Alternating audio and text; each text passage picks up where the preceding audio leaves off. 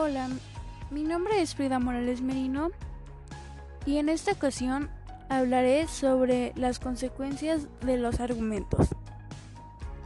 Las consecuencias de los argumentos es una falacia lógica que implica responder a un argumento o a una afirmación refiriéndose a las posibles consecuencias negativas o positivas del mismo. Puede tener dos estructuras analógicas. 1. Afirma A afirma a B. 2. B tiene como consecuencia C, que es algo negativo o indeseable. 3. Por lo tanto, B es falso. O bien de forma opuesta. A afirma a B, B tiene como consecuencia C, que es algo positivo o deseable, por lo tanto B es verdadero. Es una falacia porque basa la vericidad de una afirmación en las consecuencias, no hace a la premisa más real o verdadera.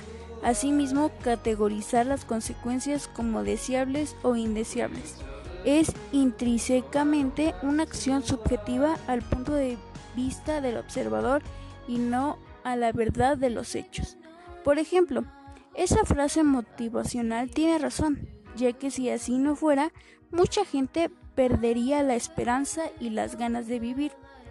La refutación, el hecho de que la gente pudiera perder esperanza o ganas de vivir si la frase motivacional fuese falsa, no aporta validez a este argumento.